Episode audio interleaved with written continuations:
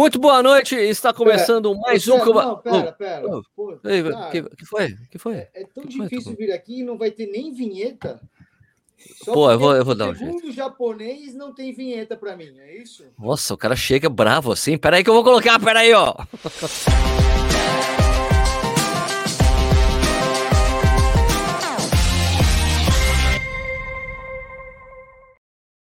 Agora sim, está começando mais um Corrida no Ar ao vivo, ou vamos falar, mais um Live 10. Aqui. É, concorrente. Live 10. Mais um Live 10 aqui. Vamos lá, começar. Quem está chegando aqui? Quem está chegando? Vamos ver quem está chegando. Vamos falar aqui, não, Togo. Está começando mais um Corrida no Ar ao vivo. Hoje é dia 17 de fevereiro de 2021. Hoje a gente vai trocar uma ideia com o cara aqui, porque se é para você aprender a correr nessas coisas, você tem que falar com. Tem que ir direto na fonte, tem que falar com o Sidney Gomes e a gente vai trocar uma ideia com ele sobre é, trilha, montanha, treinamento, fortalecimento, todas essas coisas aí. Legal com o Togumi, mas antes disso, deixa eu falar oi para a mesa aqui. Vinícius Stuck, boa noite, tudo bem? Boa noite, Sérgio, tudo bem? Boa noite, Sidney, boa noite, Nietzsche. Nice chegou chegando já, você ouviu o barulho? Chegando, né? Nossa, você viu? é. Nietzsche, você está ouvindo a voz do Stuck? Você notou algo diferente? Alô? Som? Não, não, continua a mesma merda. O que, que ele fez? Porra, que que é? Ele fez um tratamento? Comprou o um microfone, pô. Tá, Porra, ah, microfone, tá. tá legal. Aí. Tá aqui, ah, tá, é. Olha lá. Ah. Microfonezinho. Fica... Olha só, mas que, ah. que. É, bom, tem que gravar o podcast direitinho agora. É, né, tem... tem que melhorar. Esse tem um podcast tava, mais. Tava parecendo um aquário, né, velho? Não, minha voz já não é boa, cara. Sem o microfone ferrou tudo. É, agora, agora que você tá falando, eu reparei. É, não, é isso. Ricardo Nishizaki, boa noite, tudo bem? É, boa noite, já que eu tava falando mesmo, já entrei é, falando. Fala aí, então, boa, boa, noite, aí. Boa noite, galera. Boa noite, mestre Sidney Togumi, grande mestre das trilhas brasileiras e internacionais, convidado especialíssimo aí. E é muito bom porque a gente não tem que ficar tendo concorrência com ele no Live 10, né? Isso é bacana. Eu era obrigado a fazer. Muitas vezes eu era obrigado a fazer o Corrida no Ar ao vivo e ficar assistindo o Togumi aqui no Facebook no, no, no, no, no celular. Era um saco, mano. Agora pelo menos fica tudo aqui. Solucionou, acabou, né? solucionamos isso. É, exatamente, Pronto. exatamente. Pronto. Boa noite, Sidney Togumi, tudo bem? Obrigado, turma. Por aqui tudo ótimo. Pô, Vinícius, Nishi. Sergião, nós tivemos aí outro dia aí juntos, né, Sergião? Mas pois é, é, pois é. Antes de tudo, obrigado aí pelo convite. Sempre é bom, sempre é bom estar com vocês aí. Beleza, então antes da gente começar, lembrar que isso aqui também vira um podcast. Você pode escutar o podcast a hora que você quiser. Vai lá no Spotify, procura ali por Corrida no Ar, você vai achar esse podcast. Também tem um Corredores Sem Filtro, que a partir da semana que vem começa a ser postado todas as sextas-feiras, porque quando a gente faz isso aqui na quarta, eu posto aqui na quinta. Deve ficar uma quinta e sexta, um podcast atrás do outro.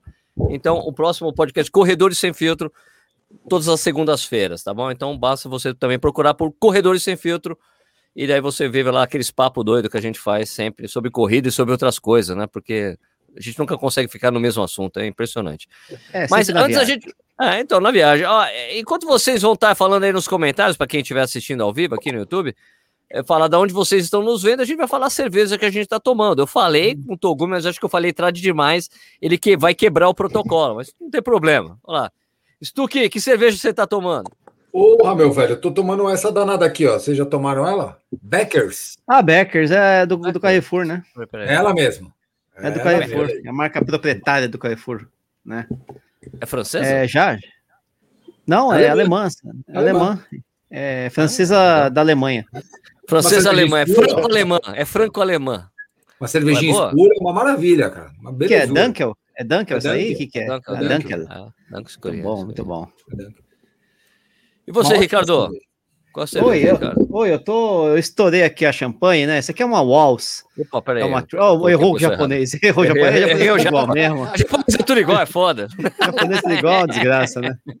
Aqui é uma Waltz Triple, aqui, cerveja maravilhosa, já conhecia, muito boa. É, a moda é, belga, né, das coisas, né? Uma triple, né? Três filtragens. Hum, laranja e coentro. Delícia. Muito bom. Pô, Ô, Togumi. Pô. Gumi, qual que é a marca da água que você está tomando aí, já que você não vai tomar ah, cerveja com a gente? Galera, essa é a cerveja que eu estou tomando, tá ok? Ó, é, é, é clara, hein? Essa, essa é bem clara. Clarinha. Tá ok? É uma marca Até, não, não posso divulgar a marca, não posso dizer Isso, ainda porque é protótipo. Lançamento. Lançamento.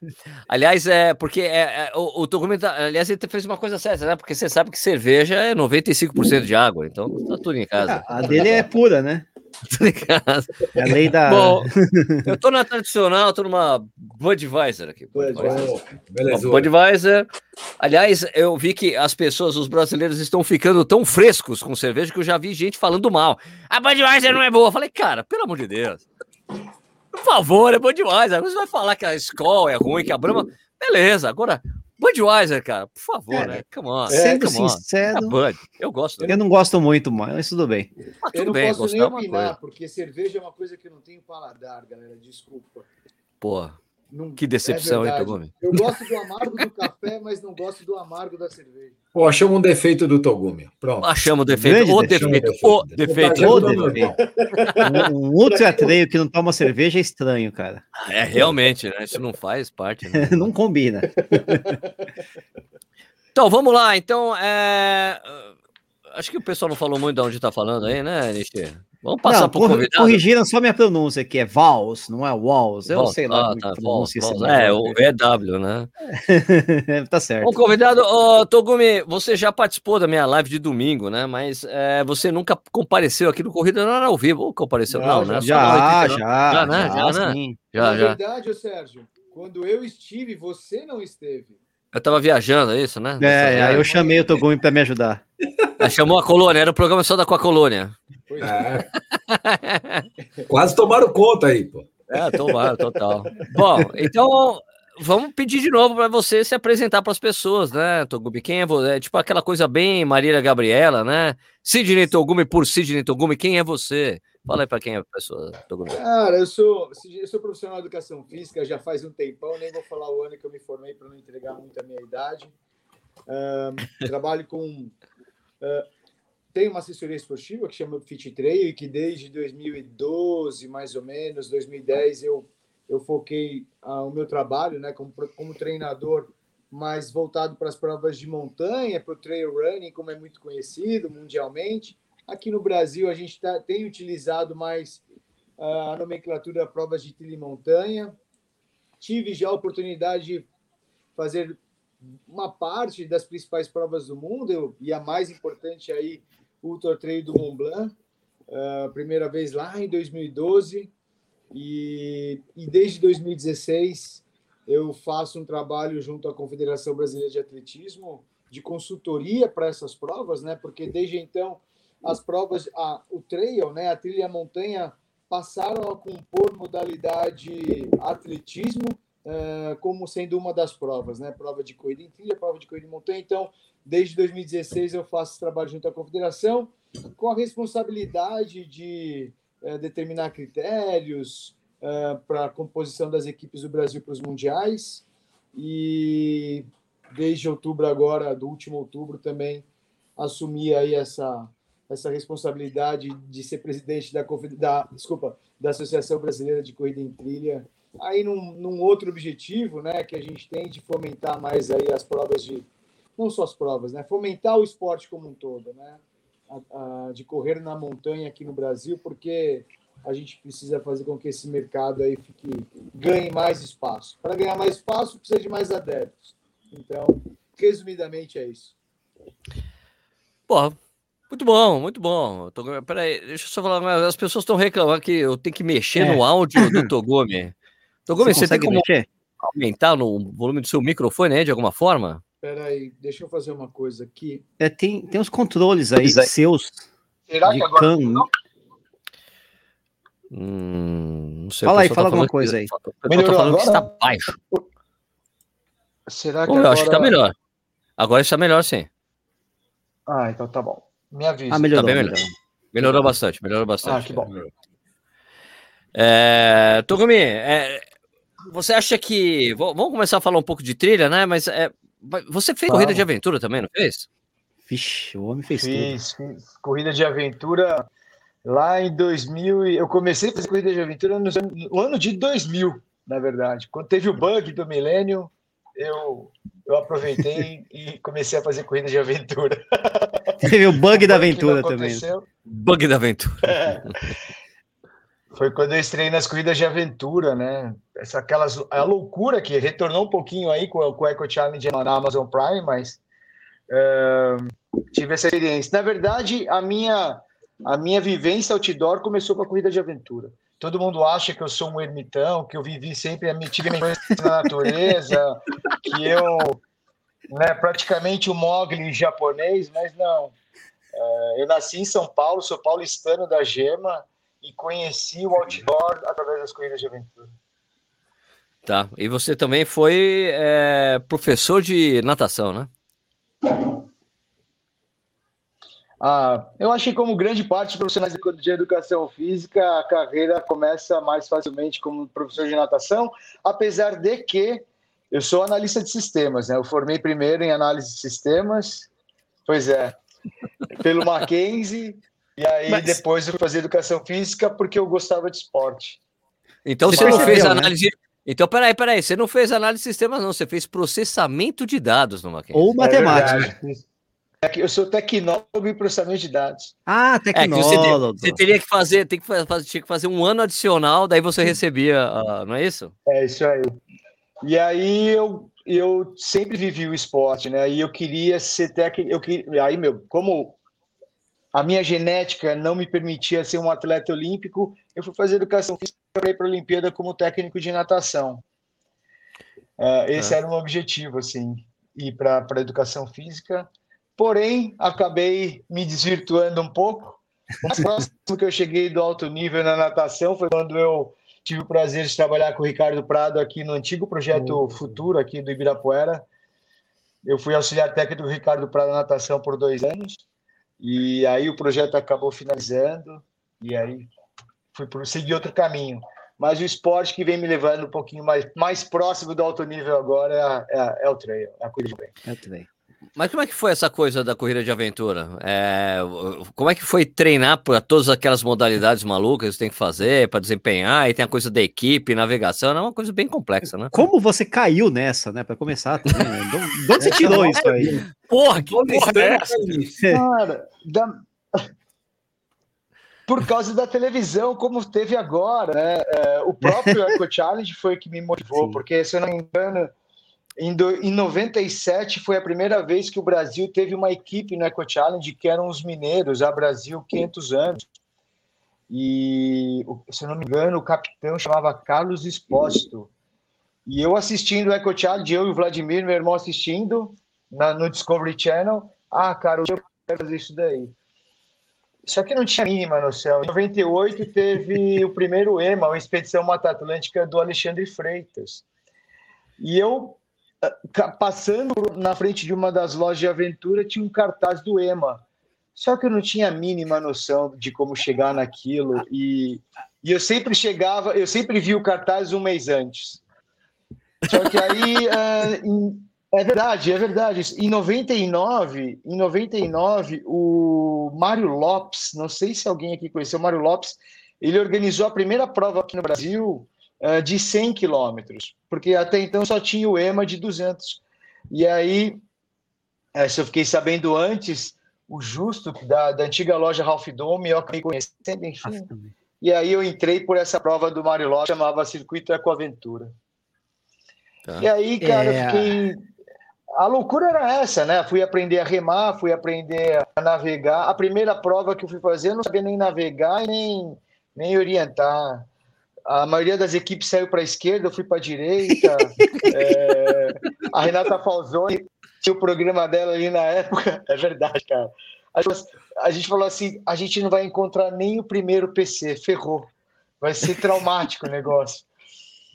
Mas assim, é isso, né? Fui aprender a remar, fui aprender a navegar, fui aprender a fazer técnicas verticais, é, fui aprender a conviver com mais gente, né? porque é, correr em equipe não é fácil, todo mundo não. acha legal, mas é legal quando tá tudo muito bom, mas quando tá tudo mais ou menos, nem sempre é bom. Fiz bons amigos, mas eu acho que eu fiz alguns inimigos, então.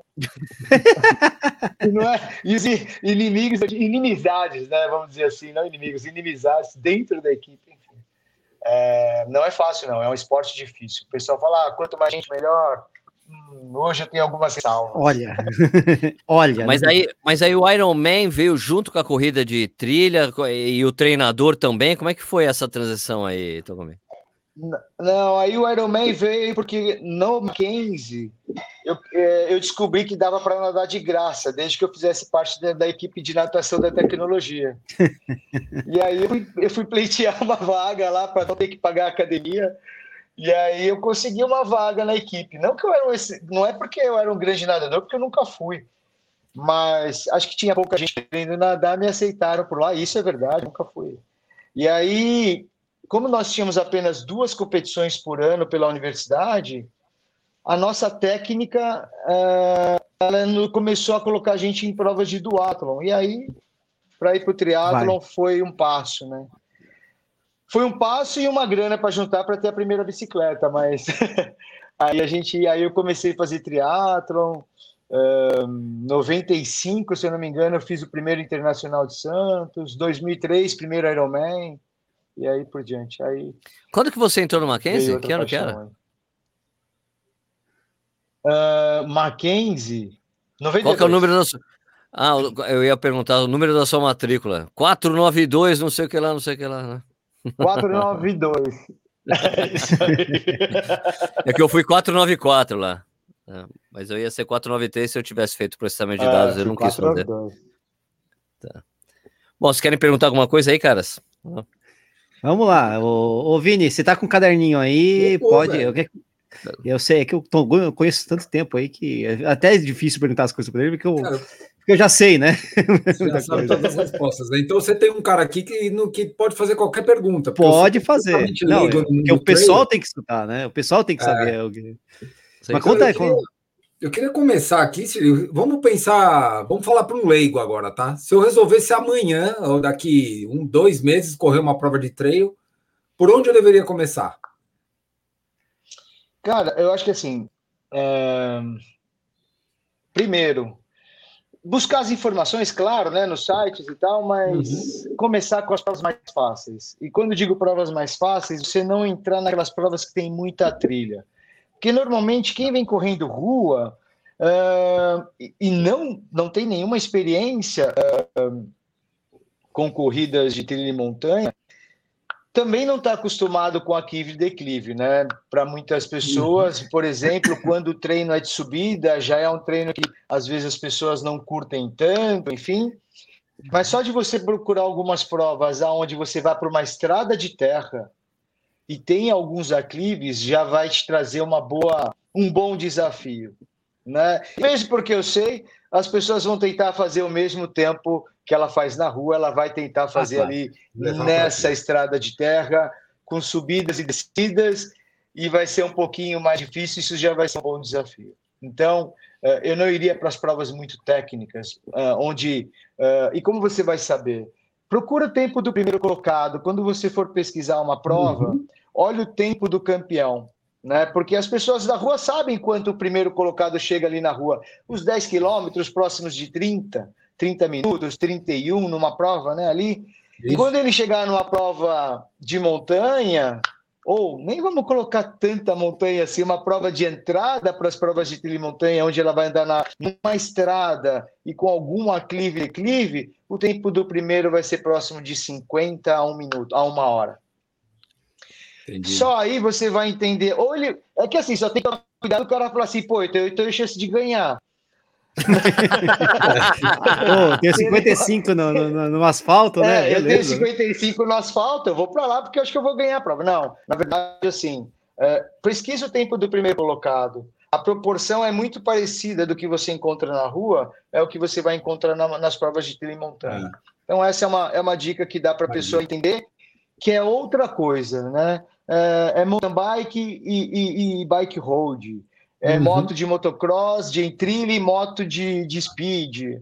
Uh, e é corrida de rua e corrida de montanha. O movimento é igual, muito próximo, mas são provas distintas. Legal. Só fazer um paralelo aqui para não ficar pra, com o que o próprio Adriano Bastos falou e trazer um exemplo típico aqui do que aconteceu na rua. o Adriano resolveu correr a Conrads porque o ritmo de rodagem do campeão da Conrads era o mesmo do ritmo de rodagem de treino dele.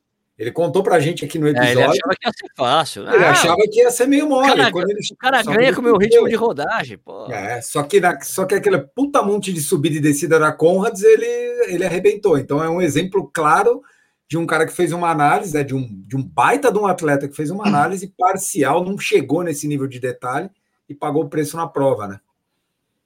Doído. Equipamento muda muito, é, Sidney. Você acha assim, que uma né, prova de entrada dessa ele deveria investir em equipamento, um iniciante? Não, não, assim, o, que ele, o máximo que ele vai precisar é talvez é um cinto que ele consiga carregar um pouco de hidratação, né? Porque nas provas de montanha também não tem aquela padronização, né, dos head stations. Então, uhum. por mais que a prova seja de entrada, isso também depende de organizador para organizador. Uh, talvez ele vai ter que carregar pelo menos uma garrafinha d'água. Ou carrega na mão mesmo, ok? Ou se não, vai buscar um cinto onde ele consiga acoplar essa garrafa. Uh, nessas provas de entrada, uh, que não tem uma dificuldade técnica tão alta, praticamente nem às vezes tem equipamento vestuário obrigatório. Né? Então, e aí ele, se não chover, ele consegue até ir com o próprio tênis de rua dele mesmo. Né? É verdade. O problema é se chove. Né? O problema é quando chove. Assim, se ele quiser pagar um pedágio, não vai investir num tênis só para experimentar uma, uma, uma, um desafio diferente, vai com tênis de rua mesmo. Vai escorregar um pouco, tira dois, três segundos da quilômetro ali, mas enfim. é, não, mas aí, conforme ele for galgando provas mais técnicas, aí. aí. com certeza ele vai precisar investir em mochila, aí calçado apropriado, uh, Coisas meia. que nem é, kit de primeiros socorros, manta térmica, meia e assim por diante. Escuta, Togumi, deixa eu aproveitar e, e, perguntar uma coisa. Ah, o, essa coisa, o fortalecimento, a gente sabe que para corredor é sempre muito importante, né? Apesar do pessoal não gostar de fazer, mesmo o pessoal de rua não gosta, né? ah, pô, já estou correndo, já estou fazendo exercício. O, o fortalecimento é, para trail e montanha é tipo o, o que você tem que fazer é, é muito diferente do, do que você tem que fazer rua? Sérgio, isso é um dos grandes. Olha, eu vou te falar que toda já faz um ano que toda terça-feira nós temos um grupo de treinadores que a gente discute uh, o treinamento, enfim, traz artigos para a gente devagar um pouco, porque no treino mesmo, apesar que tem muitos artigos sendo uh, publicados, uh, a gente tem poucas definições, né? Mas assim, o que acontece? Na montanha, Geralmente o cara faz o primeiro treino, participa de uma primeira prova, é normal ele sentir mais dor, dor no quadríceps, né? E a gente relaciona isso normalmente à subida. Aquela subida destruiu minha perna. E na verdade o que acontece? A subida é o que te cansou. A subida cansa, mas quem machuca mesmo uh, é a descida, né? Porque quando você bate o pé no chão, é um tipo de contração que a gente chama de contração excêntrica, onde faz micro rupturas assim importantes na musculatura e que aquilo te causa dor. Então a musculação, ela tem dois, tem duas funções aqui. Uma é que a gente fala que é uma força concêntrica, que é para te ajudar a subir. E a outra, que aí o caso, por exemplo, um treino excêntrico, pliometria, fazer saltos, esses treinos vão te ajudar muito a suportar a queda dos declives, das descidas. Então, assim, uh, é, é, muito importante. Eu sou um dos defensores uh, da, do treino de força, principalmente para quem faz provas de trilha e montanha, mas é ainda uma discussão, mesmo na trilha e montanha, nos últimos meses aqui. Né? E até uma pergunta que a gente vem se fazendo: se o Nishizaki treinar cinco vezes por semana, será que eu tiro um treino dele de corrida para colocar força ou deixo ah. ele só correndo? Ou ele ganha força subindo e descendo, né? É, vale a pena. É, por exemplo, se a gente ficar subindo a biologia, por exemplo, aqui na USP, né, para quem é aqui uhum. de São. Paulo, se eu ficar ouvindo Jaraguá, eu ficar subindo e descendo é um treino de força também? É um tipo de força, de resistência é. de força. É. Ou é mais eficiente para a sala de musculação. Né? Então, isso é discutível, mas eu sou um defensor, é muito importante. Porque se você tem uma perna forte, você tem um joelho forte, e aí uh, tudo fica mais estável. Por exemplo, descer tem a ver muito com coragem. Né? É, a coragem é um dos principais fatores para você descer rápido. Muita gente fala, ah, como é que eu desço mais rápido? Primeiro você tem que estar mais corajoso. Só Vai, que, mano. É, só que a coragem também, ela está muito ligada ao quanto você está sentindo que a perna está bem naquela descida, porque é, se a perna confiança, não estiver né? aguentando, a sua coragem fica um pouco menor. Então, é, o trabalho de força é muito importante. Sim. Confiança, tá certo. Oh, deixa eu fazer mais uma aqui para emendar. Vai, vai, manda. Manda, manda. Que você, você falou do, de, do treinamento de musculação, né, entre corredor de rua e trail. O, o, você, o que que analisa também, o que que, o que que você indica, o que você avalia no corredor quando o cara vai para a montanha, além, do, além de volume e intensidade? Por exemplo, a altimetria é uma coisa que está presente no treinamento, na prescrição do treinamento? do corredor de trail, por exemplo, o cara corre, ele tem que subir mais ou menos tantos metros por semana, e isso entra, o que, que entra de parâmetro num bom treinamento aí? Entra sim, Vinícius. Na verdade, nem sempre é possível, né? Porque, por exemplo, sim. Eh, meus alunos de São Paulo que moram aqui na Zona Sul, o máximo que eles vão pegar é a rampinha da Bienal. Não adianta eu pedir ali 200 metros verticais num, num, num 12 quilômetros que não tem como ele não fazer, né? Então, ou é um treino muito maçante, mas a gente acompanha, por exemplo, é, isso fica mais para os treinos de final de semana. Mas eu tenho alunos de interior que a gente pede, olha, é, nessa, como ele tem facilidade, olha, eu quero 15K, tenta incluir aí pelo menos 300 verticais aí, sempre positivos, a gente sempre pede positivo, né? É, 300 verticais nesse treino, né? Então, é, é, um, é um dado a mais que o atleta tem que ter né? Mas não, não de capacidade, porque isso ele vai desenvolver, né? Da mesma forma que ele não corre a 6 para 1, ele desenvolve o 6 para 1. A capacidade de correr uh, em subida também, isso ele vai treinando. Mas uma característica que a pessoa também precisa desenvolver, e não é treino, é, quer dizer, não sei se vamos dizer que treino é, mas é, é vivência, é autonomia. A pessoa tem que ter um pouquinho mais de autonomia, hum, porque ela vai hum, competir num legal. ambiente onde o resgate não é, não é imediato, uh, se ela vai treinar sozinha numa trilha e tem uma torção, ela vai ter que se virar sozinha. Então, a autonomia é uma das coisas que a pessoa precisa ter. Eu vou traduzir isso, né, Sérgio? Só um instantinho, só falar assim, Togumi, hoje eu fiz 12 quilômetros com 200 de, de ganho. É bom, ó. Aí, ó, isso é bom. É, minha rodagem, minha rodagem sempre tem essas elevação doida aqui. Só traduzir o que, que o Sidney falou, é o cara tem que gostar de se fuder, né, velho? Na trilha, não é gostar, mas tá preparado, né? Nem gostar, ninguém gosta. Mas o cara tem que estar tá preparado. Vou me fuder? O que, que, eu vou fazer se eu me fuder? É. Correr 5, correr 5, correr 5 para 17 também se ferrar igual. É igual. É, é, é Dói verdade, de um outro jeito. Na verdade, que o cara, quando quer melhorar, quando ele quer evoluir, o que ele quer mudar, ele tem que querer se fuder um pouco, né? Senão. Olha, eu tô comendo, me explica aí por quê. Ah, sim, com certeza. Porque, por que você gosta da trilha da montanha? O que é, fez você isso. gostar Boa. disso? Porque assim, eu amo correr, cara. Eu gosto de correr. Eu gosto de correr. As coisas que eu tenho feito aqui perto de casa, dessas elevações, para mim tá muito importante, por exemplo, porque era um treino muito duro para mim antes e agora virou um treino fácil. Tá ótimo, então tô achando ótimo. Lá, ficou fácil esse treino. Mas eu ainda gosto de correr rua mesmo, no plano e tal, né? O que que fez você ficar é, curtindo, gostar tanto da trilha da montanha? É o ermitão, né? Agora entra a parte do japonês ermitão.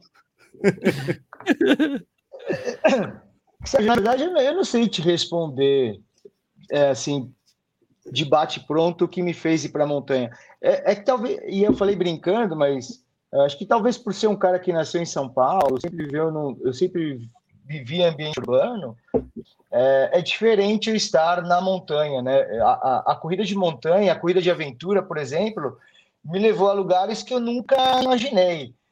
Por exemplo, remar no Rio São Francisco, passar remando na Baía de Guanabara embaixo da Ponte Rio Niterói à meia-noite, ver o Mont Blanc de perto. então, assim, você subir um, você chegar num lugar que eu nunca tinha imaginado chegar. Por exemplo, no Torjian, subir uma das montanhas lá e você dá de frente para o Monte Horn. É, eu acho que por isso, eu acho que é, é, tira, é com total egocentrismo, né? De eu falar, de eu mostrar para mim que, que eu consigo chegar nos lugares diferentes, assim. É, eu acho que é isso, para te falar a verdade. Nunca tinha pensado assim, mas é, eu acho que é isso. Mas, o, o, o, o Sidney, é, outro dia a gente estava até conversando aqui com o Sérgio, né? Que, vamos lá, a gente tá, você está nesses lugares maravilhosos, competindo em provas incríveis tal, e às vezes você está ou tão ferrado ou tão focado em desempenho que às vezes você não para para olhar, ou então no, no Ultra Trail você pode até passar nesses lugares, mas é à noite, você não vê nada, né? É, você consegue aproveitar muito desse visual? Você pensa nisso quando você está competindo, especialmente nessas provas em lugares maravilhosos, é Patagônia, é, Andes, enfim. Você consegue aproveitar mesmo isso aí? Consigo, assim, eu a nossa forma de aproveitar, né, Nishi? Se você buscar alguns os montanhistas, por exemplo, questiona um pouco, né? Os corredores é, de montanha de passar num lugar tão bonito e olhando para baixo, né? Porque a gente está olhando para a trilha para não cair, para não, não torcer, né? para não. É, é, ou a gente está olhando para baixo para não cair, eu estou olhando para frente para buscar uma fitinha para não errar o caminho, né? Também. É, e eles questionam mesmo isso. Eu tenho grandes, muitos amigos montanhistas e, e eles questionam um pouco esse o desfrutar né, que o corredor de montanha tem quando vai para uma prova, vai para algum lugar. Eu acho que é outra forma de desfrutar. Né? Uh, eu aproveito, de vez em quando eu estou ali olhando, lógico, eu não sou atleta de ponta, longe disso, eu sou um cara que eu vou para as provas, lógico, eu tento ir o mais rápido possível, né? Que infelizmente tem sempre gente mais rápida que eu. É, é... Não dá para controlar isso. É, eu, entendo, eu entendo, entendo bem é, isso. É, então, uh, mas à noite, cara, é uma outra beleza, né? É, um, é uma Sim. outra coisa que você separa assim numa lua cheia. Eu lembro, eu lembro no de Anza em 2016, eu desci do Calmalatra, que era o ponto mais alto da prova, tava eu, um americano, um japonês e um francês. E nós descemos e estava lua cheia.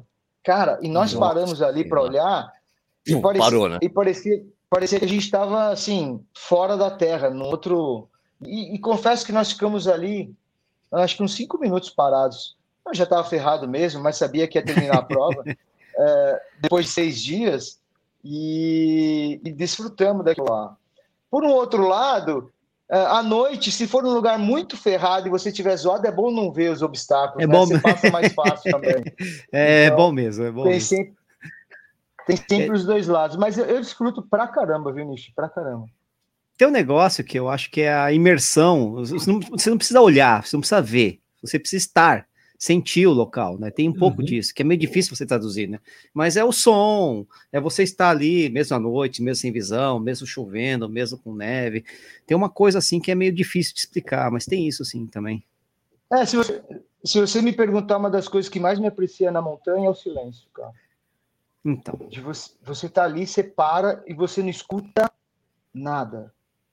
E o mundo está rodando. Não é que o mundo Sim. parou, o mundo está rodando e você para e você não escuta nada. É um, é um silêncio ensurrecedor.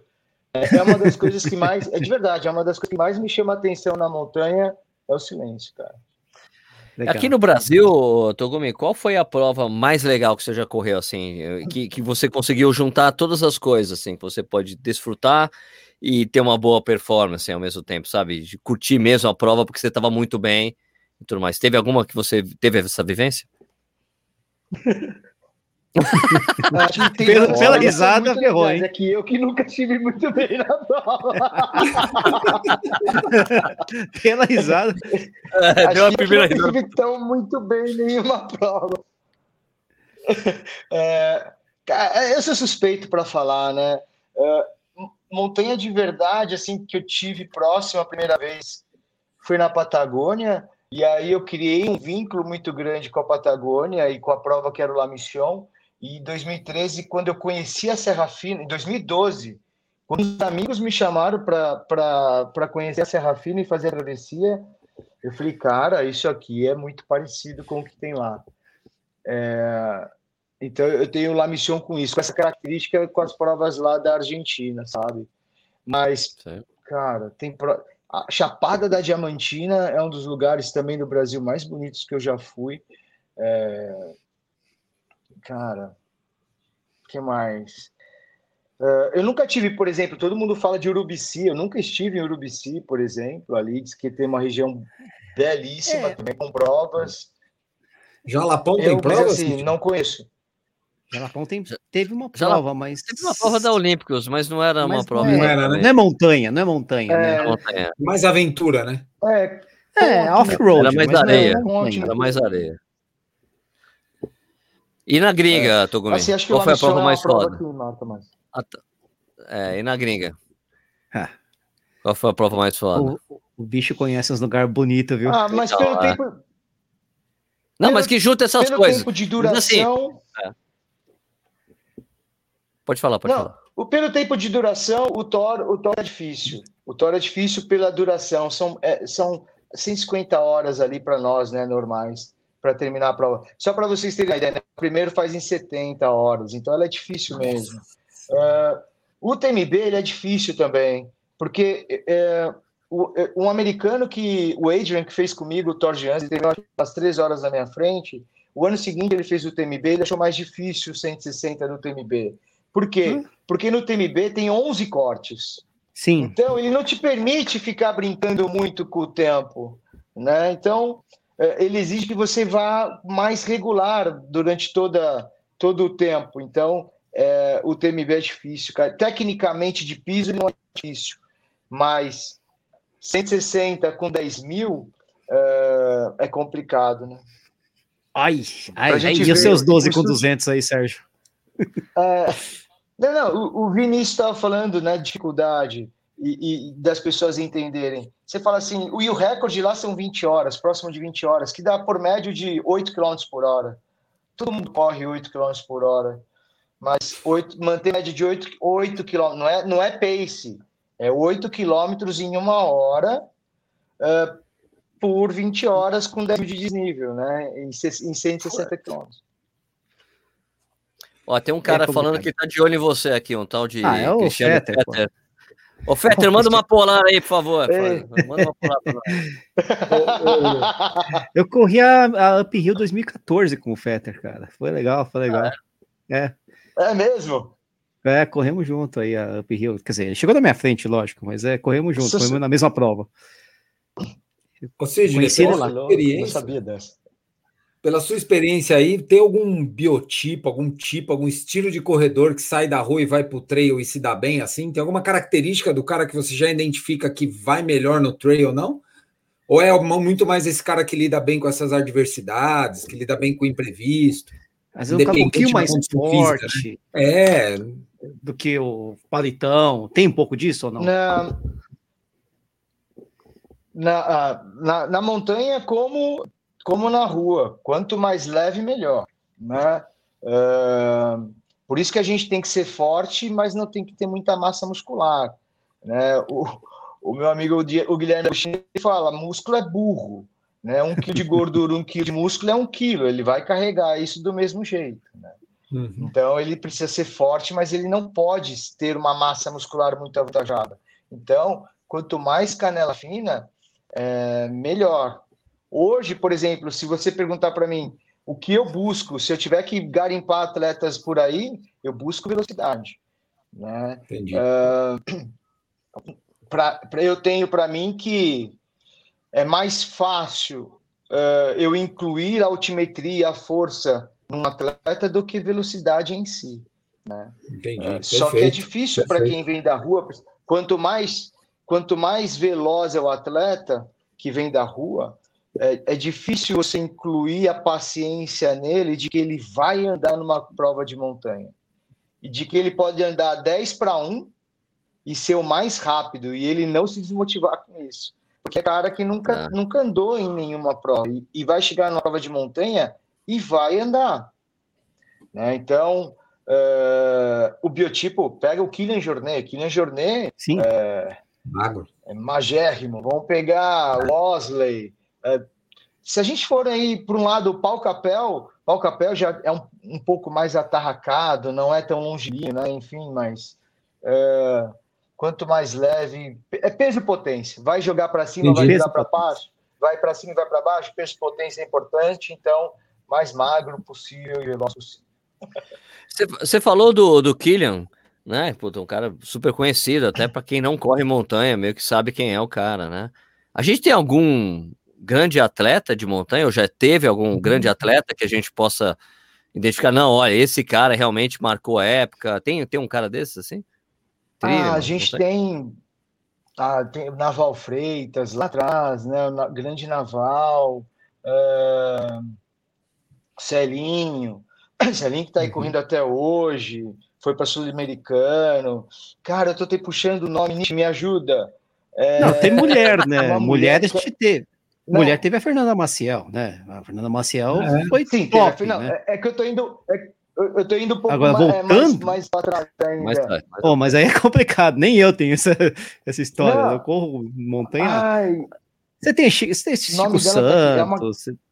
quem, quem, não, era uma mais mulher? velha que corria as provas do Fábio aqui em São Paulo. Ah, é, esqueci, putz, eu vou pedir mil desculpas para ela. Sempre corria de Sunkine, baixinha, forte para danar. Ela ah, foi, o Brasil já foi sul-americanos, né? Então, uhum. assim, o maior expoente hoje é a Fernanda Maciel, que ela já está há muitos anos lá na Europa. Falando da Manu Vila Seca, lógico. global. Também. Manu, Manu Vilaseca, que já fez parte da equipe da Buff, hoje está na equipe da Kraft lá na Europa, já foi top 10 no 100 milhas do TMB, Fernanda, que já ganhou TDS, já foi vice-campeã do Ultra Trail World Tour, uh, recordista do Aconcagua, de ascenso na Aconcagua, enfim. Uh, temos grandes nomes, né? No masculino hoje não, é, não tem a mesma amplitude, assim, não, na, mundial, na mente né? das pessoas, mas a gente tem o Rogério Silvestrin aí, que foi já 29 no Mundial ano passado. Então, Silvinha, Silvinha Rigon, que há dois anos atrás Sim, também foi top 30 no Mundial, também lá na Espanha. Silvinha Rigon, é verdade. Então, assim, temos algumas pessoas aí a prestar atenção. Tem perguntando aqui da sua mão, o Diego Liquinesse. Sérgio pergunta para o Togumi se melhorou a mão. Cara, este, eu, eu, voltei ontem de Uberlândia. O Guilherme D'Agostini organiza, foi o terceiro ano que ele organizou um training camp de alto rendimento por lá. E aí a, a, a campanha é o seguinte: o Guilherme ele, ele viabiliza a ida dos principais atletas para lá, para Uberlândia, para treinar no Carnaval. E para ajudar ele a pagar a conta da galera, ele abre para as pessoas se inscreverem e também participar. E eu estive por lá e ontem no treino eu estava com o carro, era um treino de tiros em descidas pelo eu, amor de Deus. As portas do carro abertas, eu pus a minha mão e o cara foi fechar a porta do carro e quase que a minha mão ficou por ali. Ah, foi bem técnico. Olha, só, é. Uma lesão técnica, né? E, e aí eu fui o instinto, cara. Eu puxei, é, mas tá bem já. Uf, só, arrepia, só de lembrar. É. Ô, Sérgio, Deixa eu fazer, deixa eu fazer uma Kinish rápida, que essa é bem rápida, é, é bem parecida com a outra. Tem esse povo tem esses tem idade, tem uma idade meio que meio que regular aí para o cara chegar num nível ou é eu tenho a impressão que o cara no trail ele vai ele, ele aflora e dura um mais velho. E dura mais, é, é isso também? É, é, dura mais e aflora um pouquinho mais velho, talvez pela necessidade da experiência. Isso procede ou não? Ou ou é igual na rua mesmo, se pegar um moleque de 20 tantos anos e sem não... nele, ele vai bem. É, Vinícius, eu acho que acho não. Para mim, eu tenho a visão de que é mais velho porque as pessoas começam no treino mais velhos. Hoje, ah. vamos pegar, vamos pegar o Colucci, né, no triatlo. O Colucci, se não me engano, a gente nós falávamos na época que foi o primeiro Sim. atleta, triatleta que nasceu triatleta, né? Ele Sim, teve essa evolução dentro do triatlo. E a gente aqui no, no trail, a gente ainda fica, estamos no momento ainda de utilizar os atletas que uh, vieram da rua. O trail é velho porque é, é, tem uma faixa etária mais velha, porque são dos praticantes normais, são as pessoas que já praticaram, já participaram de todas as provas de rua e buscaram um desafio diferente e encontraram isso na montanha. Né? Isso nos amadores. E no, na elite também. Né? Ou a gente está pegando aquelas aquelas, aqueles caras que eram trilheiros e vieram para a rua, ou vieram para a montanha, perdão. Então, ainda não nasceu a primeira geração. Quer dizer, eu acho que espero que sim, que já tenha nascido a primeira geração brasileira que vai crescer praticando trail. Aí a faixa etária vai baixar. Por exemplo, aqui no Training Camp, olha que louco, um menininho de 13 uhum. anos.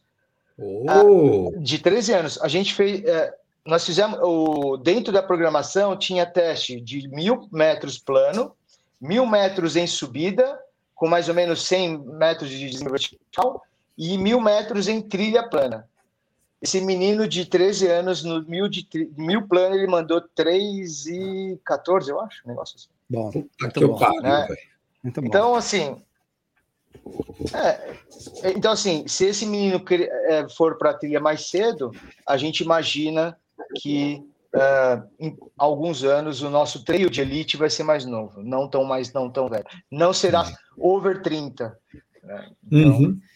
Oh, olha aqui, tem, uma pessoa falando uma coisa importante aqui, que quem fechou a porta foi um ex-aluno do Togumi, mas não tem nada a ver uma coisa com a outra. Eu, eu imagino quem tenha sido esse cara.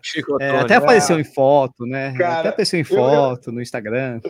Eu vou falar o nome dele, mas dá para sacanear. Foi o Hernani de Souza. O Hernani, cara. O Hernani? O Hernani? Pô, pior ainda. O, o Hernani, que agora está lá na Companhia dos Cavalos, no Rio Grande do ah, Sul. Encontrei com ele lá, no, lá em Gramado. Eu troquei ideia com ele. Ele tá tocando a parte cara, de trail, né? O pessoal também, né? Isso, isso, isso. E o Hernani, cara, ele ficou mal. Ele falou, Togumi. Eu falei, Hernani, cara. Não, eu acho que tá mal sou eu. Para você, para você me devolver, mas assim. de mal, mas tá tudo mas, bem. O, o Hernani, que já foi a Mundial de Duathlon, foi a dois Mundiais de Pilha, é um dos principais atletas, e ó, vem fazendo bons tempos ainda. A galera vai ter que suar muito para ganhar do Hernani, cara. É, não. Ele, eu ia citar ele. isso, eu ia citar isso. Tem um monte de gente, na verdade, o Bruno, né? O Brunão, é, que tá falando um monte de nome aqui de gente boa, nem a Letícia Saltori, Tessa Horda, Fernanda Azar, o é, próprio Hernandes. Um monte Bruno de Vicente. gente, que é muita gente, né? Bruno é Vicente da X3, que trabalha na X3 aí, É que esses dois nomes femininos que a gente citou, que o Togumi citou, chegaram numa escala mundial de, de de destaque, né? Os outros nem tanto, assim, conseguem ir bem e tal, mas é que, enfim, a gente talvez tenha muito que crescer ainda, né, é... né? O... Sim, então, é, eu acho que o mercado tem que crescer, Nish. Uh, hum. Por exemplo, no próximo Mundial, o próximo Mundial que vai acontecer em novembro, na Tailândia, são quatro provas, né? Certo. É um quilômetro vertical, uma prova clássica de 12 quilômetros, uma prova próximo de 45 quilômetros e uma prova de 80. E no certo. Brasil, os atletas que correm 80 são os mesmos que correm 50. Sim, sim, né? é verdade. Ainda ah. é.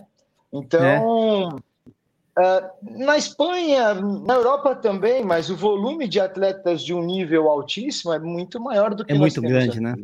Não dá então, para dividir, né? Aqui não. É, então aqui fica um pouco mais complicado, né? Então, é, só que para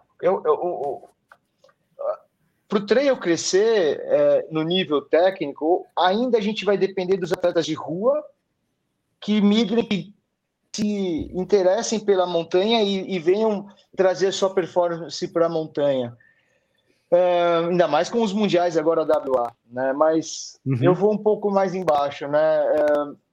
A gente precisa pegar a molecada, porque nós quatro aqui, nós, nós admiramos, né? Silvestrin, Jovadi, Letícia Saltori, Silvinha, todos os nomes que a galera citou, é, Ana, Paula, Silveira. É, mas a gente admira, a gente não quer ser como eles. Por quê? Não dá. Não, não dá. Mas não nasceu, se a gente né? pega um moleque de. Talvez o menino, Mas o menino de três. Sim, mas o menino de 13 anos que estava lá no camp, que correu do lado desses caras, além de ele admirar, ele vai querer ser igual a eles. Ele quer ser Sim. os caras daqui uns anos. Sim. E aí é, é a mesma coisa que acontece no futebol, em outros esportes. E aí a coisa muda. Só que a gente precisa trabalhar para chegar nessa nessa molecada, porque uma das discussões, ah, por que, que a gente fica, por que, que nós não estamos no mesmo nível dos europeus ou dos americanos? Ah, por uma questão de cultura se é uma questão de cultura, a gente precisa chegar lá na base. Aí a cultura vai mudar. Senão, nós, daqui 10 anos, nós todos gagás aqui no Corrida no Ar, nós vamos falar a mesma coisa. E aí, os caras falam, pô, o Togumi está repetindo o que ele falou há 10 anos atrás. É verdade. Bom. Tem que mudar. O... Vai, vai, vai, vai, Pode falar. posso falar? É, Togumi, é, você que, pô, correu um trilhão de provas bem importantes aí, bem bacanas. Mas tem alguma que você ainda não conseguiu fazer, que tá na sua listinha, tipo, de correr antes de morrer? Tem. Apesar de eu ser ruim de calor, eu quero fazer o Maratona de Sables no Marrocos. É... E, e, veio outra aí na minha cabeça que me falaram, eu nunca tinha cogitado, mas passou a cogitar, que é a, a Maratona do Everest. Ali ai, ai, ai, ai. Base, É, tem que gostar de montanha mesmo, né? É, de Sabres nem tanto, né? Mas Everest é. muita montanha, né? É, o Sabres não é montanha, mas tem altimetria, viu? Olha, tem, não, tem duna, né? As dunas. Sabres no Peru. Não, ah, não. também tem isso, né? O, é. o nicho. É. Tem, tem, tem e é no Atlas, né? Tem no Atlas, é a região do Atlas do, do, do Marrocos ali, né? É verdade. Cara, é, tem montanha ali no Peru, no deserto Ica do Peru tem montanha. Ah, sim, cara, ali também. E, e ali também. Eu tem duas, essas duas estão na minha lista, assim. Eu, eu tenho vontade. é. Pode fazer a pergunta que todo mundo me faz? Você, já que você é um cara já experiente com longas distâncias, eu não. É a Conrads um dia? Vai rolar? Hum. Altimetria, então, asfalto. A gente. Não, eu não ligo, eu, não, sabe, eu tenho essa, eu não sou. É, é, é que eu não gosto de asfalto, não. É. Eu gosto de asfalto, eu, eu gosto, eu, eu, gosto do desafio, eu gosto do desafio, Sérgio. É, e é um desafio de endurance. Cara, não é uma prova que ainda bateu ali, falou assim, cara, eu preciso fazer ou eu quero fazer. Eu não tenho, eu não tenho as provas assim, ah, essa eu preciso esticar. Eu tenho as que eu tenho vontade de fazer. Mas a Conrads ainda não o Gui Potter sempre né? falou: você tem que fazer, você tem que fazer, você tem que fazer. mas ainda. O Cado mesmo também já falou isso para mim, mas. Uh, não chamou, não, não, não, não, ouviu o chamado ainda, não ouviu o chamado. Não, ainda não, ainda não. Eu também não. É, é, é muito curta, né? É muito curta o Sidney, é muito curta, cara. São só 11 horas, tenho... 12 horas. Eu tenho essa também de curta, o, o, o, Nish. Pra mim, passou de uma hora e meia longo, cara. Não tem coisa melhor do que treinar para Contes rodando nos 3 km do Ibirapuera ali. Não tem coisa melhor, né? Você dá 487 voltas e tá tudo bem, cara. Que, modu que modula Primeiro... o tempo é a força que você põe, né, bicho? Um treino de meia hora no pau faz um estrago que. Per é, pergunta boa aqui, é, Sérgio, do Paulo Abreu. Coloca aí essa. Peraí. Aí, vai, vai falando, Sérgio. Bom. É, Togumi, qual foi o, o maior sufoco Boa. que você já passou em uma corrida? O Paulo Abreu tá perguntando aqui pra você. Eu, eu acho que sufoco mesmo foi o sufoco mental que eu tive eu, em 2018 no, no Tour de Antes, que eu tive quase uma pane mental. Quase que eu tive, não, eu tive uma pane mental mesmo.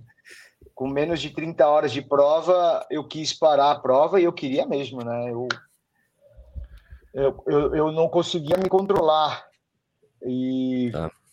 da irritação passou para eu não conseguir. Eu queria fazer os exercícios, tentava fazer os exercícios para trazer minha cabeça de volta, não conseguia. Aí eu comecei a ficar puto comigo mesmo, né? Depois de puto, eu comecei a ficar frustrado por não conseguir. Aí eu comecei a ter sentimento de culpa, porque tinha um monte de gente que tinha sido sorteada, é, que não tinha sido sorteada, não podia estar lá, eu estava e não estava curtindo liguei para a Fabi, liguei para a Vânia Renó, aí Serra, que é a psicóloga, e eu acho que. Me ajuda a desistir, é isso? Você foi pedir é, ajuda? Pra... Tipo, alguém, alguém, tinha que falar para eu parar, mas ninguém me ajudou. ninguém, ninguém, queria. Ninguém... É um bando de bicho, gente sacana, né? Eu acho que é, em prova esse foi o maior sufoco que eu, que eu passei. Sabe por quê? Porque o sufoco está relacionado mesmo com isso, né? Com a cabeça de você se virar. Você pode estar na maior roubada mas se você tiver uma cabeça boa, ela não vai ter o tamanho que. Uhum. Não, vai, não vai virar um monstro, né? Talvez essa uhum. situação nem era tão complicada, mas na minha cabeça foi a mais difícil, eu acho. E, e ela se resolveu porque não tinha solução mesmo, Cid? Que você tava, não tinha o que fazer? Ou foi. você uma hora achou o caminho ali? Não, não, não. Ali foi o seguinte: é, eu não desisti porque ali não dava para desistir, Vinícius. Não tinha jeito. Né? Buscar lá não tinha jeito, eu já tinha me afastado bastante do posto anterior, então era mais fácil ir para frente. E a Fabi falou: vai para frente, você decide lá. É... Eu, eu dormi, eu dormi uma hora, vou dormir, vou dormir uma hora, e aí eu decido o que eu vou fazer. E aí acordei e eu falei, vou fazer mais uma montanha. E aí veio a situação que não foi difícil, é, é, é, estranha, porque eu falava assim, tô subindo a montanha, eu falo, será que aquilo vai, aqueles pensamentos negativos virão? Aí eu falava, não, eu não posso pensar nisso porque senão eles virão. Uh, e aí eu tentei abstrair, e aí eu consegui abstrair, fui. Então o pessoal fala, ah, pô, isso foi inspiração. Não foi, isso foi sorte. Né? Sorte de eu ter dormido e acordado bem. Se sorte de estar longe de um posto. É. Deve ser muito Mas... esquisito você estar tá numa prova é, de assim, tá, mas você está correndo, de repente você tem um cara dormindo ali. Pô, amigo, vamos correr aí. É, nessas provas é comum, pô. É muito comum, deve ser, eu sei, deve ser comum, mas deve ser interessante. Você tá correndo, tem um cara dormindo ali do lado. Pô. Sabe que essa é entra uma pergunta, pô. Como é que é o clima entre os atletas? É um clima mais colaborativo ou é um clima ultra competitivo como numa prova normal? Nesse sentido que ah, o Sérgio está falando, pô, você está vendo o cara tá se fudendo lá, 70, ou você, meu, cada um por si, Deus para todos. Não, não. Não, não. É, assim, uma coisa, por exemplo, no Tatuí do Mont Blanc, você não tem muitas pessoas conversando, apesar, por exemplo, no, no UTMB são 2.500 pessoas mais ou menos. Você não vê muita gente conversando, uhum. mas se alguém está ali passando mal, ou está ali agachado, ou uma coisa fora do comum, aí as pessoas param e perguntam. Né? É normal quando alguém passa por você pergunta se está tudo bem, ou a cena, uh, isso sim. Né? Legal. Ainda mais que a gente está em ambiente uh, outdoor, né, Vinícius? Então, uh, no Torgians, o cara está dormindo, se, isso acontece mesmo, três, quatro dias de prova, o cara está dormindo no meio do mato ali, você não. Aí você não acorda o cara, porque o cara, a gente sabe é que é normal né? mesmo. É, ninguém. Porra. É. Às vezes o cara acabou de pegar no sono, você vai lá dar acordada. tá tudo bem, filho da puta, deixa eu dormir, cara. Ah, tem uma, tem uma, Stutz, que eu tava, eu tava, eu, eu tava, eu tava zumbi caminhando por uma estrada. E aí eu me deu 50 cara, eu tô dormindo em pé. Eu falei, será que tinha alguma bifurcação lá atrás e eu não vi? Porque eu não tô lembrando se eu vi alguma marca por aqui. E aí eu fiquei, eu falei, e agora? Aí eu parei 10 minutos, aproveitei para comer e, e, cuidar dos meus pés e ninguém chegou em mim. Tudo bem, porque a prova espaça mesmo. Aí eu falei, bom, eu vou andar um pouco mais para frente. Aí eu andei mais uns 20 minutos para frente e encontrei um cara dormindo. Aí eu fiquei aliviado, mas eu pensei, será que nós dois estamos errados? Como saber, né? Cara. Aí um pouco mais para frente tinha uma marca, aí eu fiquei tranquilo, eu falei, não, tudo certo. Isso tem uma coisa interessante outra vez que eu conversei com o Togumi, dessa coisa desse papel de, tipo, atleta, né, que participa das provas, e do treinador, né? Ele falou uma coisa muito interessante que eu acho que alguns treinadores deveriam adotar também, né? Que ele fala do trabalho que ele faz com alguns alunos de virar consultor, né? Você podia explicar isso pra gente, é. Togumi? Quando, quando, quando é acontece esse tipo de coisa, você podia explicar, por favor? É, é que é assim, né? Bom, quem é treinador que está aqui vai me entender. E os alunos também vão entender. Quem, quem, quem treina com assessoria e aluno também vai, vai, vai entender. Ô Sérgio, se cair a audiência aqui, desculpa. É... Não, é que eu, eu, eu, tinha uma aluna que ela, num, num bate-papo de feedback, assim, que a gente se encontrou no parque, ela começou a reclamar que ela se sentia não se sentia veloz, e aí ela também não fazia os treinos que eu estava pedindo. E aí tinha outro cara também que que eu explicava para ele o porquê das coisas e ele não se fazia entender. E aí uma hora eu falei, cara, é o seguinte, eu a partir de amanhã eu não sou mais seu treinador. Eu sou seu consultor. E ele falou, por quê, cara? O que, que muda? Eu falei, o que muda é o seguinte: como treinador, você tem que fazer o que eu peço. Como consultor, você pergunta o que eu acho, e aí você faz o que você quiser. Então muda tudo. Então, eu, eu sendo seu consultor, uh, você fala assim, Togumi, o que, que eu acho, o que, que você acha que é melhor para melhorar minha velocidade? Ah, faz tiro de 300 metros. E aí você vê se você quer fazer ou não. Mas se eu sou seu treinador e a gente quer melhorar essa velocidade, você precisa fazer o que eu vou te pedir. Então, é, eu, eu, os alunos já. eu sou seu consultor. E tem aquela Vamos história mudar. lá do. Cara, isso é. Tem, tem a história maravilhosa que você contou para mim também, Togumi, do. Você passou a planilha pro cara. Ele. Togumi ah. tem uma coisa errada na planilha. Você me pediu para fazer 100 tiros de mil. É, tá errado. Eu já, eu já, eu já prescrevi planilha de 150 de mil a 95% intervalo de um minuto já. Ah, bom. Ah, bom. Não anotem isso, galera, porque o que acontece? Aí, aí a aluna chegou para mim e mandou uma mensagem, né? É, professor, acho que o senhor errou aqui na digitação, são 15 quilos de mil? Aí eu falei, não, são 150 mesmo. Ela, mas como assim? Eu falei, não, porque agora eu tenho certeza que você não vai fazer mais do que eu, do que eu pedi para você. Aí eu não vou ficar estressado também. a gente vai, ó, quem, quem tá falando esse é o Togumi, um, um dos melhores treinadores de trilha que temos aqui no Brasil, né? Desse tipo de montanha, né? Mas ah, tem que todo treinador lida com esse tipo de A gente tem que aliviar imagino. Se não entende de um jeito, vai entender de outro. É, o cara perde um tempão fazendo uma planilha não. bonitinha, tá tudo manda pro cara. Aí ele volta o relatório, volta tudo fora. Era para correr 12, correu 14. Era para correr 15, correu 18. Era para correr a 5 para 1, correu a 4,50. Pô, então quer saber, amigão? Faz 150 de mil. Eu quero ver você fazer. Resolve. a 95%. É, é porra. Um minuto de... A 95%. E, um minuto... e olha, eu acho que deve ter tentado.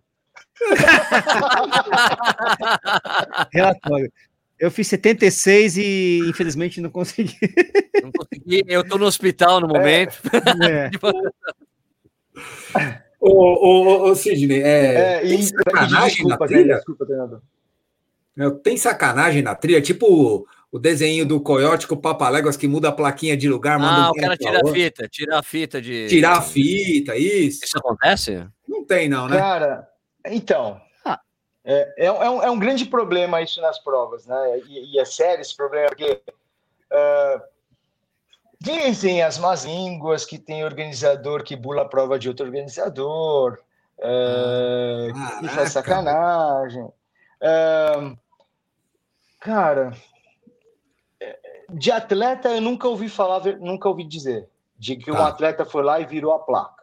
Né? É, geralmente são staffs. O que as provas de trail têm de problema são os staffs, às vezes, né? porque acaba indicando. Como uh, as provas, às vezes, têm muitas distâncias no mesmo evento 6, 15, 30, 40, 50. Então, uma distância vai para um lado, outra distância pega a direita, 10 vai para a direita, 15 vai para a esquerda, enfim. E aí, às vezes, o, o staff acaba indicando errado. E aí aqui no Brasil tem o problema de deixar só placa, né? porque às vezes deixa a placa no lugar que é uma comunidade, a molecada vai lá e mexe por brincadeira e acaba com a prova. Né? É, não, e, e, eu, eu, eu sou um defensor assim de que deve ser placa, porque é, quando é uma placa, é responsabilidade minha atleta de eu me orientar. Sim. Então, se eu olhei a placa errado, a culpa é minha. E eu colocaria um staff a 15 metros da placa só para ver se ninguém rouba a placa e para ver se ninguém mexe na placa. Ponto. Tá. Né? Porque, assim, às vezes a gente, quando a gente anda atrás na prova, principalmente nas provas longas, a gente busca informação com o staff. Cara, quanto falta? Que quilômetro que tá? Né? Eu já fiz isso também. E quando eu estou quebrado, geral... é normal nós fazermos isso. Mas eu falo para os alunos, toda vez que a gente depende, que a gente depende do staff, a gente está errado, a gente tem que saber. A gente uhum. tem que ter uhum. uma ideia quanto falta. E o staff nem sempre tem todas as informações. E aí ele vai, e para ele não te dar, ele vai falar assim: ah, falta 3 quilômetros. Né? Não, então, tá perto. Tá pertinho. É, ainda tem de tudo. Tem staff que é mal preparado, tem staff que esquece que está trabalhando e aí acaba uh, prejudicando a prova. Isso o Lamisson já passou por isso. Eu, eu correndo a prova em 2015, o staff indicou errado lá no, no topo do capim amarelo indicou a direção errada para as pessoas, enfim. É, Ih, é, um, é, um, complicador. É, é, um complicador. Então, eu. É, cara, imagina você tem sua empresa, você deixa a responsabilidade em qualquer funcionário pode é. acabar com a sua empresa, um evento também. A responsabilidade de staff é tão grande quanto o organizador geral do evento. É, uhum. é verdade, é verdade. Ô, Sidney, você quer aproveitar e fazer o, o marketing aí? O merchan da, da sua assessoria, do, de você, para treinar com você, para encontrar você, para, sei lá, você é casado, tá disponível tal. Contato no Tinder, sei lá. Ô, Sérgio, a Fabi, a Fabi tá assistindo. É, ela passou aí atrás. Ela passou aí atrás, pô. Beijo, Fabi, é, beijo. Tava aqui atrás. Não, galera, é o seguinte: é, quem quiser iniciar ou quem quiser se aperfeiçoar nas provas de trilha em montanha, entre em contato aqui, tá aí meu, meu Instagram, ou se não, arroba FitTrail, é o, é o perfil da assessoria. Um, entre em contato, tira dúvidas. Se quiser, se quiser só uma orientação também, estamos à, à disposição aí de todo mundo, tá ok? Venha conhecer, experimenta, experimenta, mas venha com paciência, né? É, uma coisa eu posso garantir, as provas de trilha de montanha, como eu, o que é legal para mim, você vai chegar em lugares que você nunca nunca imaginou que e, e você vai desfrutar da corrida de uma outra forma. Competitiva também, se você quiser, mas você vai chegar nos, nos picos que você fala, cara, nunca pensei uh, que eu estaria aqui, mesmo porque o carro não te levará tanto. Então você vai ter que ir correndo verdade, mesmo. E, e, eu vou aproveitar, Sérgio, de que, como eu disse, né, desde outubro a gente fundou uma associação, a Associação Brasileira de Corrida em Trilha. Uh, o site chama ABC Trilha. Uh, entra lá no site, ele é muito simples, está ali nosso estatuto. E aí o pessoal geralmente pergunta assim: o que, que eu ganho uh, me associando? Por enquanto, nada. Você vai ganhar trabalho para ajudar a gente a fomentar o trail aqui no Brasil. Né? Então, uh, se você tiver afim, uh, tiver disponibilidade, proatividade e quiser ajudar a gente nesse trabalho, associa lá com a gente até 31 de dezembro, é gratuito, não tem, não tem anuidade é durante esse ano de 2021. Então, acessa lá desse trilha também e ajuda a gente. Vamos é, fechar com as últimas perguntas aí? Não, não, quero ver as, as últimas perguntas aí que o pessoal quer, quer falar mais alguma coisa, Sidney? Eu tenho uma não, pergunta para ele. que vocês gostam de números, desse estilo de mil. Ah, fala, posso? Não, fala, por fala, favor. Volta, isso aí é muito bom. Pode falar. Olha lá, muitas vezes a gente fala que o corredor de montanha ficou lento, né? É, porque vai mais devagar, porque anda e tal. O melhor tiro de mil é, lá no, no, nesse camp agora foi do Cleverson Delsec, que já foi aos quatro é. mundiais, 2,42. Puta que pariu. Com 100 de inclinação. É, de mil metros. Mil metros plano. Não, não, não. Mil, mil metros, metros plano. 100... É, plano, plano. plano. E... Tiro de mil. Mil plano. No mil de subida, o tiro foi 3,50 e baixo. Eu não me lembro agora de cabeça. Caramba. E na trilha foi 3,36. No feminino, aí, no, no, no, feminino foi 3 e 13 no plano. Na Caraca. subida foi 4 baixo. E na trilha foi 4 e 16, se não me engano. Meu, 3 e 13 oh. no plano. Tá doendo, hein, velho? Tá doendo. Legal. Foi a Pati Honda que fez melhor no plano, que eu lembro aqui de Pati cabeça. Honda. Show de bola. É, gente. Você tá pensando aqui? Você acha que o pessoal expõe o pessoal da, da, da, da forte da trilha para correr no plano? Você vai ver que os caras correm forte no. Os caras, as minas, correm forte ah, no o, plano também. É, o, Jovadir, o Jovadir que treina aí com o Togumi, o Jovadir tem 12 15 maratona, pô. Então. Então, Aliás, o Jovadir fala assim: você, você lembra de mim? Eu tava lá em 2012, quando você fez seu recorde pessoal, eu fiz 12 15 Você até brincou comigo falou que eu tinha cortado o caminho. Não, Ó, o Sérgio, lá, lá no camp teve uma prova. Ó, eles fizeram os três testes pela manhã do, do sábado. No, do, no sábado à tarde fizeram uma prova de 16 quilômetros com 300, eu acho, de positivo. Só estradão, não tinha, não tinha trilha, só estradão. Uh, o Jovadir ganhou com 59 e 13, se não me engano. Pô, 16. Putz, putz, a vale, ah, é. meu Deus. Pelo eu vi amor fotos, de Deus. vi um vídeo desse camp aí. Aí tá, Paula... aparece o, o Jovadir correndo assim, tchá, tchá, com a galera assim. É, a Ana Paula Silveira ganhou com uma hora e onze, uma hora e dez, se não me engano, os 16 Tá vendo? Irmão. Minha nossa. O pessoal que estiver no chat que está assistindo, por favor, me corrija os tempos aí, mas é próximo disso. Forte, mas a galera. Forte. E é bom, o treino tá ficando rápido, a gente está desmistificando que Isso. o treino é lento, né? Essa, então, essas são as perspectivas, né, Togumi? Perspectiva para o futuro é, é boa, então. Tem mais pergunta aí, ah, quê?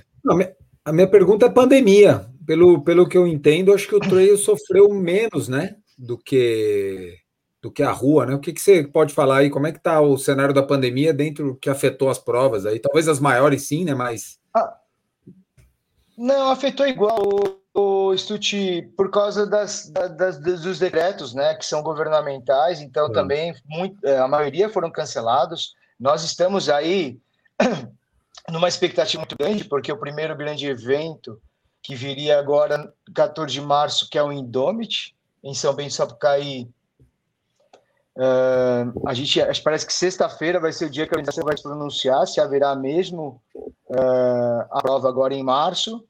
Eu espero que sim, mas o treino sofreu como qualquer prova todas. de rua igual. Né? Os eventos cancelados, todas, tanto internacionalmente, tanto lá fora quanto aqui no Brasil, igual. Mas, a, o retor mas, elas re mas foram provas que retornaram um, um, pouco antes, né? Porque tem até pela quantidade de atletas menor, ou não? Ou estou errado, eu tô bem. Provas menores, né? É, então, é, é assim, isso, caiu por esse sentido. Por exemplo, nós, eu e o Sérgio nos encontramos lá no Rio de Janeiro, na prova da comeback lá nas Praias Selvagens, mas assim, lógico, tinham, tinham 400, 500 pessoas ali, então, pela quantidade, se ela tivesse 5 mil pessoas, impossível de ser realizado, né? Então, é, é, as menores, mas nem todos os lugares, viu, Sérgio? Teve prova em Gramado, teve, que até você foi também, sim, uh, umas provas pontuais, porém com um número bem mais baixo. Né? Indomit, por exemplo, agora em março tem mais de mil inscritos, que assim, para quem, quem não é da trilha da montanha, mil inscritos numa prova é um... de montanha já é bastante gente. É uma né? grande. Então, vamos ver o que vai acontecer aí até sexta-feira para a gente saber se eu tô torcendo, eu, eu estou otimista, mas Bom. vamos ver, tem que esperar. É, é, Campos, é Campos Jordão, é isso? É, São Bento Sapucaí. São Bento São... tá. Maravilha. Bom. Muito bom. Então é isso aí, vamos encerrar? Legal. Pô, Togumi, pô, muito obrigado aí pelo papo, né? Obrigado pelo seu tempo para ter conversado aqui com a gente. Você quer falar mais alguma coisa aí, Nishi, pro Togomeiras? É, mandar aquele abraço aí, né, pro, pro, pro, pro, japonês que corre aqui do, desse chat aqui, desse, dessa live, né? É, fizeram até uma piada, né? Os careca em cima e o japonês embaixo aqui. Também Eu posso mudar a ordem se quiser. É, tá, botou a ordem, o Sérgio botou desse jeito aí. Perguntaram se. Não, tá tudo bem. Os caras ah, achei engraçado. Eu vi, li agora também, muito bom. muito bom, não tinha notado, não tinha sacado. pois é, né?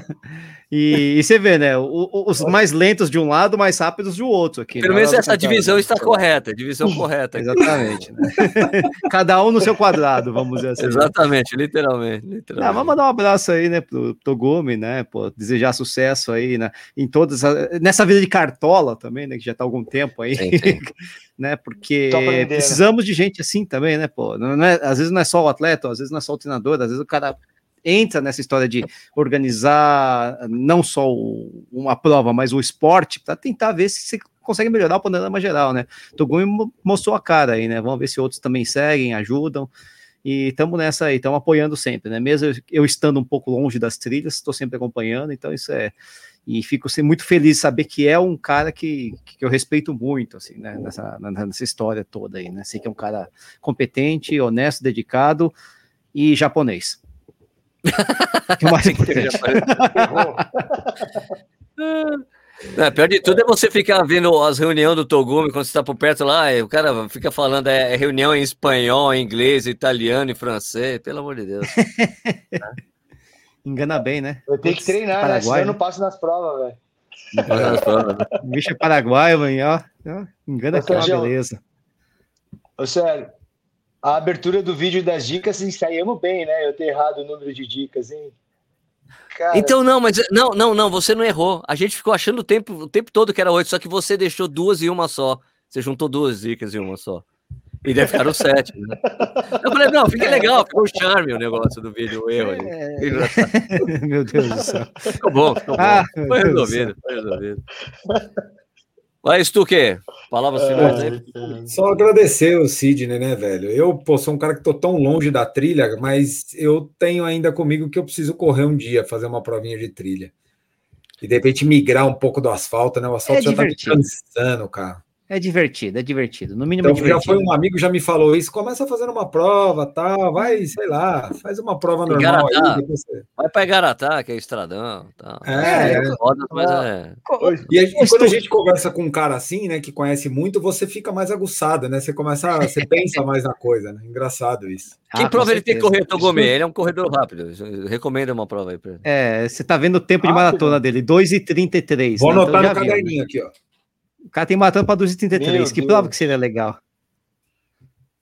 Né? Mas você quer ferrar com ele ou não?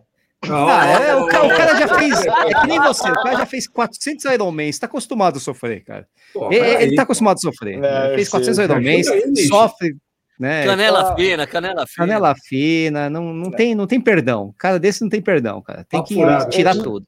Eu preciso perguntar para ele qual, qual é o máximo de altimetria que ele já fez. Pô, pois se for é, 40, né? acho que é muito. Subiu a biologia, né? É. Eu subo aqui o Serete, ó, o parque rodando, subindo e descendo. É, é verdade, o Serete, né? Ah, então, Stut, não, então tá bom, tá convidado. O primeiro treino que a gente tiver, se tiver disponível com a gente, tá convidadão. Vamos aqui, ó. Pico de Araguá é um baita treino, cara. É verdade. Eu quero ir para ver, eu quero, eu quero ir para ver o, o Stuck sofrer, eu quero. Nossa, quer, ele quer levar essa, essa máquina Vamos. dele para ele filmar eu me ferrando ainda. É, Combinado. Sofre... Quando tiver uma. Vamos, tá, marcado, tá marcado esse. Vamos marcar esse treino aí. Show. Jaraguá ele sofre, mas, so, mas sobe mais rápido do que eu de carro, né, cara? Então ah, viu, né? eu também. Ah, mas Jaraguá sofre, velho. Você sobe a primeira bem. A terceira em eu quero ver você subir. Que bom que você não, sobe a primeira bem, eu nem isso. Mas Sturt. Por fora, por dentro, né?